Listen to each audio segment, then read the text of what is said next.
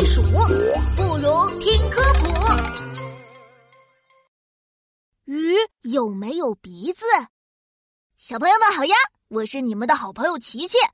听说小鲤鱼受伤了，我们赶紧去看看它吧。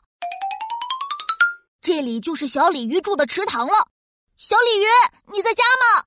我带了你爱吃的玉米粒哦。嗯，玉米粒在在，我在家。哎，快看，小鲤鱼游到水面来了，它朝我游过来了，嗷一口就把玉米粒吃掉了。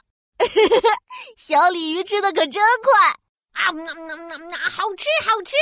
哎，小鲤鱼，听说你受伤了，怎么回事啊？严不严重呀？不严重了，都怪我自己不小心，游着游着一不注意，咣的一下撞到了石头，把鼻子啦、脸啦都撞破皮了。啊，这还不严重呀？快让我好好看看你的脸、你的鼻子。哎，小鲤鱼，你的鼻子在哪里呀？琪琪，你仔细看，我的鼻子不就在我的脸上吗？在哪儿呀？我只看到圆圆的眼睛，大大的嘴巴。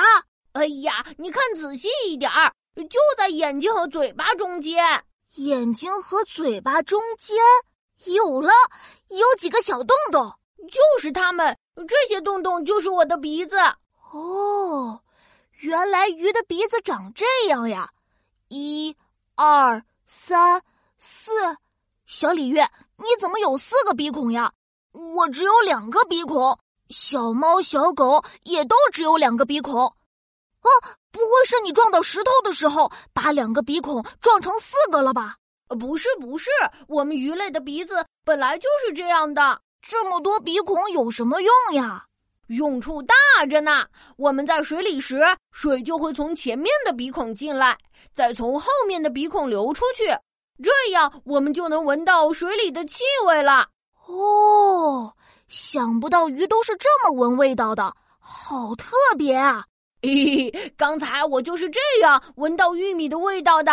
哎，琪琪，给我来点玉米粒，我还想多吃点儿。来来来，多吃点儿。